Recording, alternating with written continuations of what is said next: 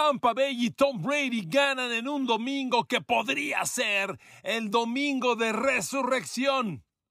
Los Pats logran la victoria, pero Mac Jones sigue en plena caída. El quarterback de Nueva Inglaterra no mejora. Los Bills tropiezan ante los Jets. Y el mensaje es claro, Josh Allen jugó su peor partido. Pero la nota es Tua Tagovailoa y los Miami Dolphins, que se apuntan otra victoria en un domingo más absolutamente espectacular para el gran Tua de los Dolphins. Queridos amigos, bienvenidos a mi podcast. Un abrazo, saludos y gracias, muchas gracias por el favor de su atención y una semana más que aquí comenzamos. ¿Habrá sido ayer domingo de resurrección? ¿Usted lo cree? Miren, yo soy un convencido de que los partidos tienen momentos. O sea, lo, he dicho, perdón, reiteradamente. Tú no ganas por tener más yardas y más primeros y dieces que el rival, no. Hay momentos que tienes que definir. Y cuando lo logras, te apuntas la victoria. De la misma forma que un partido tiene momentos, la temporada tiene partidos. Hay rachas, hay juegos, hay domingos que marcan la diferencia. Y la forma en la que Tampa Bay y Tom Brady le ganaron a los Rams, posiblemente marque el giro, sea el punto de inflexión que estos Buccaneers están buscando. Porque, a ver, Brady y Tampa Bay dieron otro partido penoso. Los Rams los dominaron. Cuando faltaban dos minutos para el final y, los, y, Tampa Bay llegó a la yarda 10 del rival y no pudo anotar en cuarto down, yo dije, se acabó.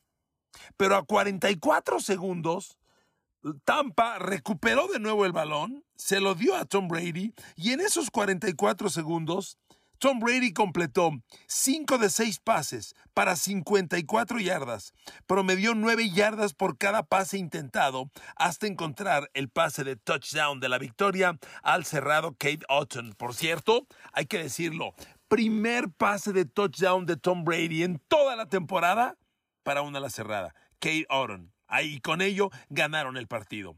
Miren amigos, ese momento, la forma en la que lo ganaron, la celebración que tuvo Brady al abrazar a Byron Leftwich, su coordinador ofensivo, pueden marcar un cambio. De la misma forma, la defensa de Tampa dio un juego, subió claramente su nivel. Si el ataque de los Buccaneers no fue totalmente convincente hasta esa última serie ofensiva, la defensa sí mostró mejoras considerables, particularmente con el regreso de Akim Hinks, de Carlton Davis y de Sean Murphy Montins en, en, las esquinas. El equipo fue otro. Y también debo decir una cosa, a ver, lo que está pasando con los Rams es de dar pena honestamente, a ver, el campeón del Super Bowl logró nueve primeros y diez en todo el partido. Dividan esto entre cada cuarto. Logró dos primeros y diez por cuarto. El campeón del Super Bowl con Matthew Stafford con Cooper Cup. Los Rams tuvieron 206 yardas totales. Por favor, 206. Mire, le repito, Tampa no hizo maravillas. La gran virtud de Tampa fue que el momento del partido, pues claramente fueron los 40 últimos segundos. Es increíble que los Rams paran a Brady y Tampa en cuarto down, le repito, dentro de la 10 a dos minutos del final, y los Rams solo tenían que hacer un primero y 10. Nada más. Y ganaban el partido. Pues ni eso. Le dan nuevamente el balón a Brady y miren, se vino el cambio. Mire, yo no quiero aventar las campanas al vuelo por del lado de Tampa Bay. La verdad es que todavía eh, las cosas están sumamente complicadas. Eh, la temporada todavía está en proceso y se pueden acomodar, se pueden modificar muchas cosas. Tampa Bay ha ganado un partido que particularmente les rompe esta racha de tres derrotas. La forma en la que Brady lo celebró a mí me llamó la atención. Iba a perder su cuarto partido consecutivo Brady, iba a perder el sexto juego de los últimos siete. Tampa llegó con tres derrotas en fila y cinco derrotas en los últimos seis. Pero bueno, este triunfo les da respiro. Ahora van contra Seattle, que sigue jugando bien, pero vamos a dejarlo ahí, vamos a esperar a ver qué ocurre.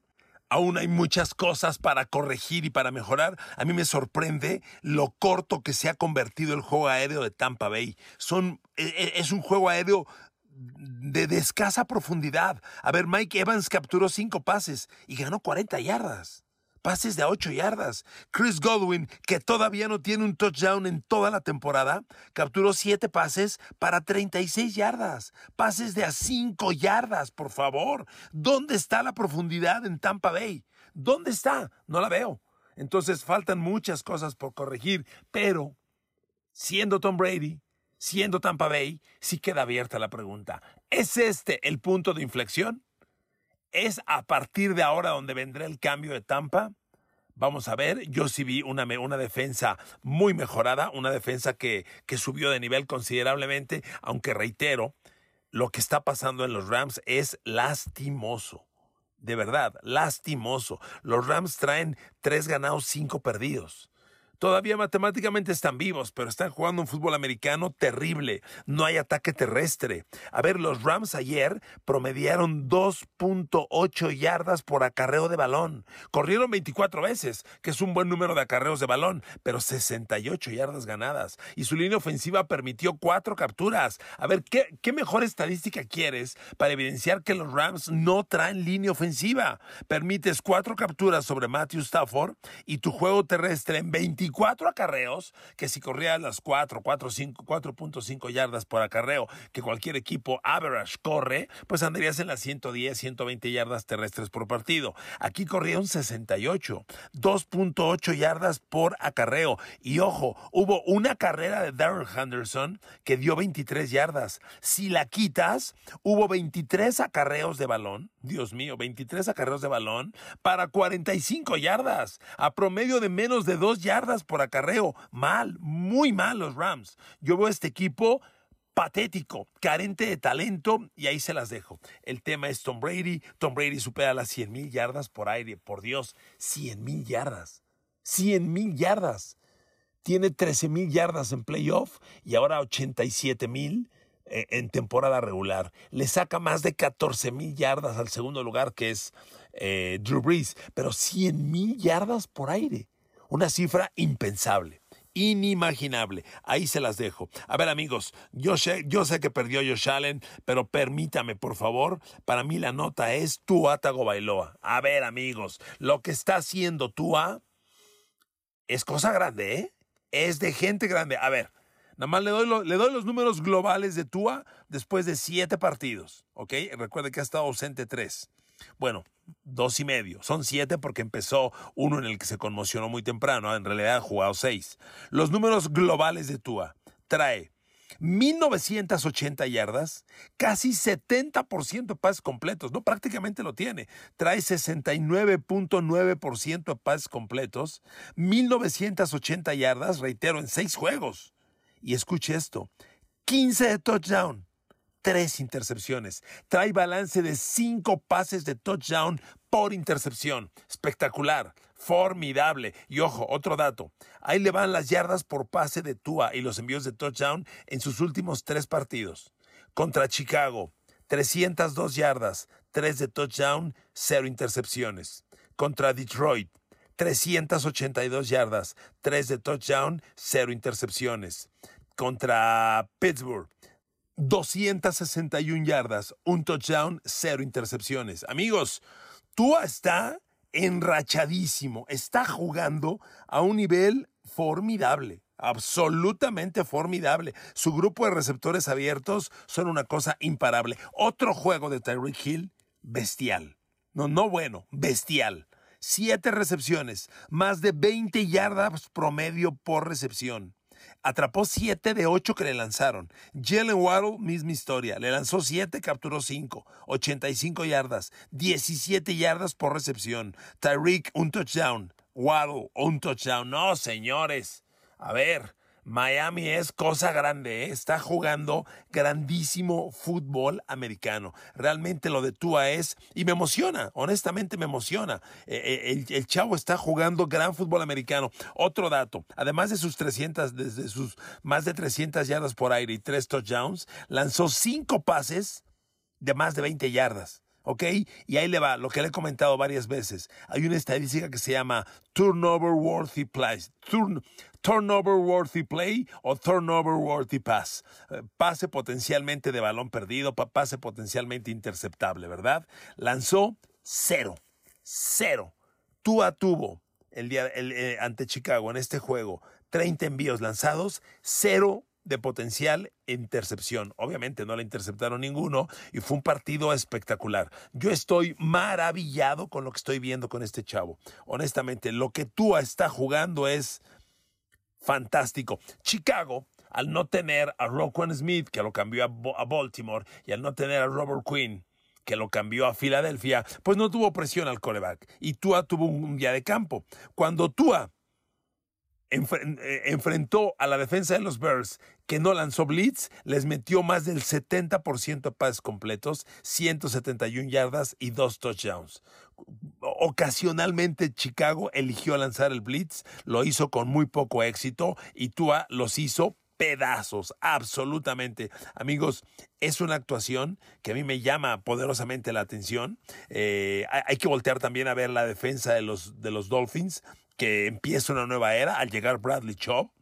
La verdad es que Chicago le corrió a, Miami como quiso. Ojo, con Chicago. Perdió el partido, pero otra vez mete más de 30 puntos y agárrese. Chicago generó 252 yardas por tierra. Tercer partido consecutivo con más de 250 yardas por tierra. Chicago lleva en las últimas tres semanas 750 yardas por tierra en tres partidos. Chicago corrió 40 veces el balón. Justin Fields ganó 178 yardas terrestres y 123 por aire. Anotó una vez corriendo Justin Fields y tres por aire. Realmente ¿eh? es innegable que Chicago está creciendo. Con un core de optativa, con mucho juego terrestre, pero está creciendo. Estos números son de llamar la atención. A mí me sorprenden. Y, bueno, si bien Tua es la nota y me encantan los Dolphins, no puedo dejar de ver que Chicago ofensivamente sigue creciendo. Chicago pelea, le, acaba de perder de, pelear a Miami, aunque perdió por tres. La semana pasada le peleó a Dallas en Dallas, aunque perdió, dio un gran juego. Y luego venía de ganarle a los Pats en Boston. Amigos, Everflus, el coach de los Bears, está levantando este equipo, no tengo la menor duda. Pero Tua, me quedo con Tua Tagovailoa. Qué chamaco, qué coreback, qué forma de jugar. Fantástico. Los Dolphins están para lo que quieran, ¿eh? Para lo que quieran. Que nadie tenga temor de decir que Miami aspira al Super Bowl. Ya lo vieron. Ayer Kansas City otra vez se vio como un equipo que puede ser, que puede ser derrotable. Buffalo perdió, vamos a hablar de ellos en este momento, y, los Dolphins siguen creciendo de la mano de Tua. A ver, Buffalo y Jets. ¿Por qué perdió Buffalo? Simple. Josh Allen jugó su peor partido de la temporada. Punto. No le busquemos más. La defensa de los Jets es de, de veras. Hace dos semanas yo les dije, no le creo a Jets. Vienen tres partidos, Pats, Buffalo y Pats otra vez. Vamos a ver a los Jets. Pats los hizo pedazos, exhibió a Zach Wilson, pero hoy, debo reconocerlo, Jets repuntó. El juego sobre Josh Allen, por favor. A ver amigos, Josh Allen completa 18 de 34, casi 50%, cero touchdowns, dos intercepciones y lo capturan cinco veces. Y espéreme, las cinco capturas de coreback de los Jets son de cinco jugadores diferentes. O sea, los Jets tienen gente para todos. Y el perímetro, el perímetro de los Jets, que iba a tener un día fundamental con cubriendo a Stephon Diggs y Gabriel Davis. A ver, Jets, ayer, palomita, palomita, ¿eh? Los dos corners de los Jets por supuesto, el Sos Garner de un lado y este muchacho Reader del otro, dieron un partido bien interesante, de verdad. Están jugando gran fútbol americano. Siempre le digo que el fútbol americano es un deporte que se lee en números. Fíjese cómo los números demuestran ese gran juego que tuvo el perímetro de los Jets. El Sos Garner, el novato, primera de draft de Louisiana State. A ver, el Sos Garner tomó gran parte del día a Gabriel Davis. Gran parte. Gabriel Davis Josh Allen le lanzó cinco pases, atrapó dos para 33 yardas. Nada más. Nada especial. Stephon Dix. Josh Allen lo buscó 10 veces, atrapó cinco. Le acabo de decir que Tariq Hill de Miami atrapó 7 de 8 que le lanzaron. Bueno, pues Stephon Diggs solo 5 de 10. ¿Ok? Nada más. O sea, estos números exhiben que el perímetro de los Jets está jugando a gran nivel. Pero miren amigos, es Josh Allen y me regreso aquí, la nota del partido. O sea, sus números son decepcionantes. además, 205 yardas por aire, un poco más de 200 yardas, sin touchdowns, dos intercepciones y ojo, hubo un tercer, una tercera intercepción que le perdonaron los Jets. Siguiente dato, tengo los números de Josh Allen bajo presión. Completó uno de cinco para 15 yardas. Y además, las cinco capturas de coreback, amigos, lo de los Jets es innegable. Este equipo está creciendo. Yo tenía mis dudas, les dije, hablamos después de que Jets enfrente a los Pats, a los Bills y a los Pats otra vez. Ya con los Bills se equilibró, ¿eh? Vamos a ver la semana entrante, bueno, en dos semanas que enfrenta a los Pats, la semana entrante es de descanso para ellos y para Nueva Inglaterra, pero se enfrentan Pats y Bills, perdón, Pats y Jets otra vez en dos semanas. Ahí vamos a ver si Zach Wilson mejora. Zach Wilson también es nota. A ver, el chavo tuvo uno de sus mejores días desde que está en los Jets. Completó 18 de 25. Es un buen número. Es casi 70% de pases completos. 154 yardas. Son pocas, pero a ver, no tuvo intercepción. Y generó un pase de touchdown. Perfecto. El chavo está creciendo. Hay aprendizaje, hay madurez, hay crecimiento. Me gusta. Y los Bills, bueno amigos, los Bills demuestran que en esta NFL cualquiera le gana a cualquiera en un domingo cualquiera. A ver, los datos. Ganan los Jets 20 a 17. Primeros y 10. Jets 21, Bills 19. ¿eh? Yardas totales. Jets 310, Bills 317. Prácticamente iguales. ¿Ok? Prácticamente. El ataque terrestre de los Jets, que no tiene a Bruce Hall, el novato, desde luego, pues a pesar de eso, los Jets corrieron 174 yardas. Si usted me dice el sábado en la noche, oye, mañana los Jets le van a correr 174 yardas a los Bills, yo te hubiera dicho, no manches, no te creo. ¿De dónde me dices eso? No te creo. Y ojo, los Jets ejecutaron con 59 jugadas. 25 fueron pase y 34 carrera. O sea, fue claramente un ataque terrestre, pero ojo, de las 34 acarreos de balón de Jets, generaron 174 yardas, promedio de 5 yardas por acarreo contra la defensa de los Bills, contra Von Miller, contra Eddie Oliver, eh, contra Trumaine Edmonds, no jugó más Milano, pero a ver, correrle esa defensa así, ojo, Ojo, es cosa grande. Los Jets están jugando cada vez mejor fútbol americano. Yo tenía mis dudas, tampoco esto me convence ya de manera definitiva, pero creo que el crecimiento es innegable. Vamos a verlos ante Nueva Inglaterra en dos semanas. Claramente, Bill Belichick trae de hijo a Zach Wilson. Lo está buleando. Vamos a ver si el chamaco puede sacar el coraje, la dignidad y tiene un buen partido en dos semanas. Pero ahora déjeme darle un último dato. Amigos, la división este de la conferencia americana, cuidado, ¿eh? Quien lidera la división son los Bills todavía, pero Nueva Inglaterra es último lugar. Bills 6-2, Jets 6-3, Miami 6-3 y Nueva Inglaterra 5-4. Ojo, los cuatro equipos con récord ganador. ¿Quién lo iba a decir? Los cuatro equipos con récord ganador y Nueva Inglaterra en cuarto lugar. Los Jets en segundo, arriba de Miami porque tiene desempate. No, no, no, no, amigos. Muy sorprendido, muy sorprendido estoy. Y cierro el podcast con los Pats. A ver, amigos, Nueva Inglaterra gana 26-3 a los Colts. Belichick y los Pats son un equipo que siempre encuentra el camino para ganar y lo encontró con equipos especiales y con defensa. Sin embargo, yo tengo que arrancar este podcast con otro día decepcionante, desilusionante y preocupante de Mac Jones. A ver, Mac Jones, por Dios, es un hombre en retrocesos. Absolutamente. Mac Jones está claramente retrocediendo en su segunda temporada. A ver, ahí le van los números de Mac Jones los últimos tres partidos. Contra estos Colts, 20 completos de 30 lanzados, 147 yardas, por favor. 147 yardas. ¿Sabe cuántas yardas promedió Mac Jones por, por pase? 4.9 por pase intentado, no completo, intentado. Yo vi el partido en gran parte y era desesperante ver a Mac Jones que iba a lanzar y en lugar de levantar la cabeza para buscar a zonas intermedias o profundas, veía para abajo y eran pases de tres yardas, de dos yardas, de cinco yardas, con un miedo aterrado, aterrado, así.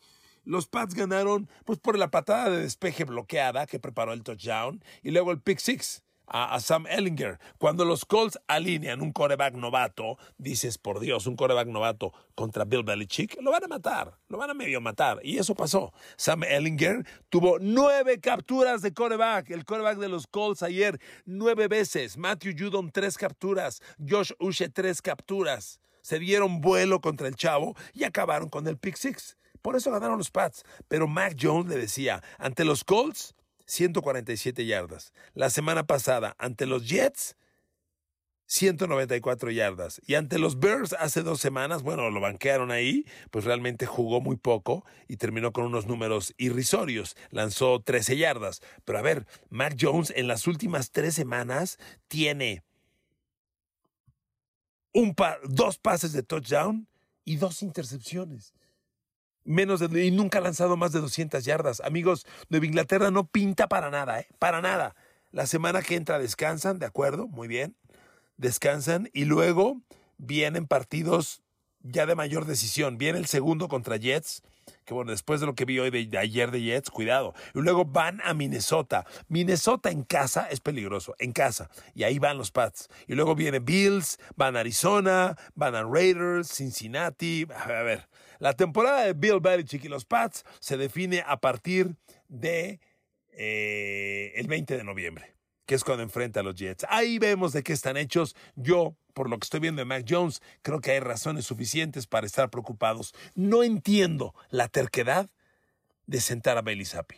En los dos partidos que jugó, claramente, más decidido, más profundo, más confiable, con mayor expectativa de ganar. Mac Jones no promete nada del Belichick es el que manda. Y ayer, por lo pronto, ganar es ganar. Gracias por escucharme. Un abrazo. Los quiero mucho. Que tengan una gran semana.